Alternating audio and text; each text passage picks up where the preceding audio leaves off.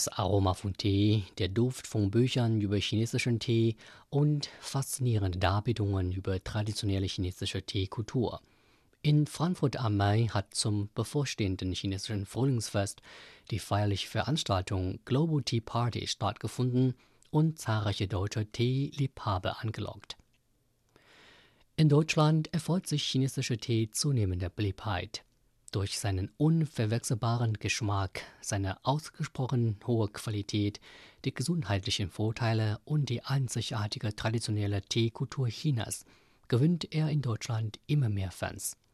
Julias Fischer ist einer dieser Fans. Der Gesundheitsberater ist vor zwei Jahren nach Frankfurt am Main gezogen. Seitdem ist er ein Stammkunde der Teegesellschaft Chadao. Er wird in der nächsten Woche zum dritten Mal nach China reisen und dort das chinesische Frühlingsfest verbringen. Fischer sagte, ich fand die Veranstaltung heute sehr schön. Die hat äh, erstmal begonnen, dass äh, der Besitzer hier vom Teehaus was erzählt hat über die Aufgussmethode. Die ist älter wie die, äh, die ich kenne, die Kung Fu Cha. Und äh, erst äh, war dann noch äh, eine andere Kollegin, die hat bisschen Klangmelodie gezeigt zum Entspannen und äh, das war sehr schön.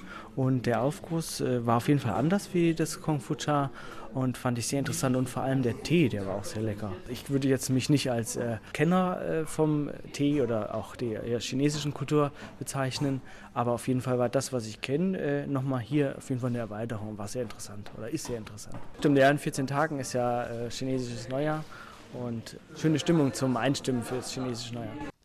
Das Kulturzentrum Chadao China Tea and Art in Frankfurt am Main ist über 300 Quadratmeter groß. Seit seiner Eröffnung im Jahr 2016 ist es zum größten Zentrum über chinesische Teekultur in ganz Deutschland geworden. Gerhard Tram, der Vorsitzende des Internationalen Verbands für chinesische Teekultur in Deutschland, sagte, er setze sich dafür ein, die traditionelle chinesische Teekultur durch die populärsten Formen für Deutsche, darunter Literatursalons, Kunstforen und Büchervorlesungen, in Deutschland zu verbreiten und den deutschen Teeliebhabern die traditionelle chinesische Kultur näher zu bringen. Tam sagte weiter.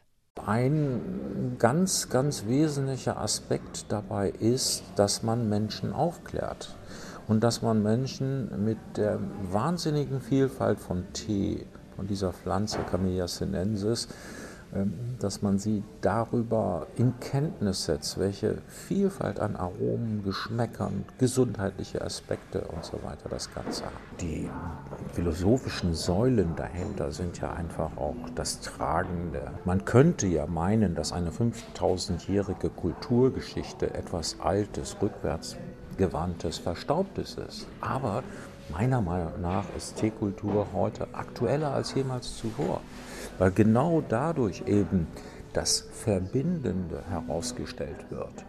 Das Verbindende einerseits im Sinne des Verhältnisses der Menschen zur Natur, aber um das geht es ja nicht jetzt vordergründig heute, sondern äh, das ist dann das zweite Element, ähm, das Verbindende zwischen den Menschen, die Beziehung zwischen den Menschen, diese neu aufzubauen oder zu vertiefen,